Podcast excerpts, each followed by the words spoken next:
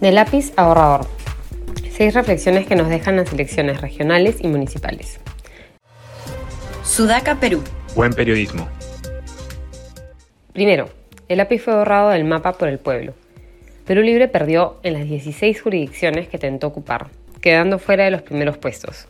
Ni siquiera pelean la segunda vuelta en ninguna región.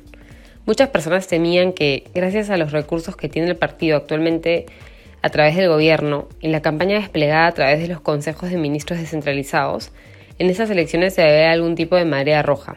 Eso no solo no se dio, sino que esta elección ha representado un duro golpe para el partido oficialista, al cual le será más difícil afirmar que es el único representante del pueblo de ahora en adelante.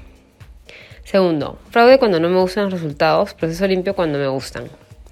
No deja de ser irónico que uno de los principales promotores de la campaña del fraude en el 2021 haya sido el ganador en Lima, habiéndose mantenido exactamente las mismas autoridades electorales. Adicional a eso, no se entiende cómo Perú Libre tuvo la capacidad de supuestamente orquestar un fraude a nivel nacional en las elecciones presidenciales y sin embargo no ha sido capaz de hacerlo siquiera en distritos donde no existen encuestas. ¿Cómo se explica esto? Solo los promotores de la teoría del fraude pueden encontrar la explicación a este fenómeno.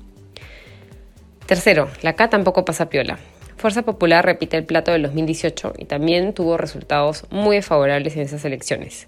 Incluso en Lima, algunos de sus candidatos, como Cecilia Chacón y César Combina, quedaron bastante lejos del primer lugar.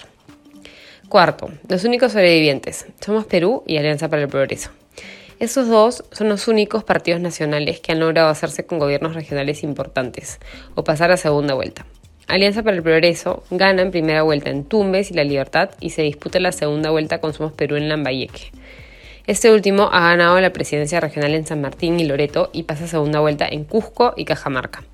Ambos partidos vienen demostrando bases relevantes en provincia cuando ambos entraron al, entraron al Parlamento en el 2020, que no tuvo candidato presidencial, y en el 2021, a pesar de la baja performance de sus candidatos presidenciales. Acción Popular, por otro lado, perdió lo ganado en el 2018, cuando obtuvo 13 de los 42 distritos de la capital y además de la alcaldía de Lima y la presidencia regional de regiones importantes como Cajamarca y Cusco. En esta elección han sido prácticamente borrados del mapa. Quinto, Avanza País dio la pelea. Renovación Popular solo existe en Lima. Avanza País ganó la presidencia regional de Madre de Dios, región con grandes retos, y quedó segundo en Huánuco y San Martín. Renovación Popular, sin embargo, no existió fuera de Lima, algo que les debería ser relevante si Rafael López Aliaga aspira al sillón presidencial en el futuro. Sexto, el sur antisistema. En Apurímac, donde hace poco se dio una buena acogida al primer mitin de Antaurumala, ha sido el partido de Popio Libera, Frente de la Esperanza, quien ha ganado la presidencia regional. En el Cusco se disputa en la segunda vuelta Somos Perú y Movimiento Regional Pachacútec, ninguno de los dos de izquierda. Y en el equipo el Movimiento Regional Yo Arequipa, cuyo candidato parece tener un discurso moderado, ganó las elecciones ampliamente.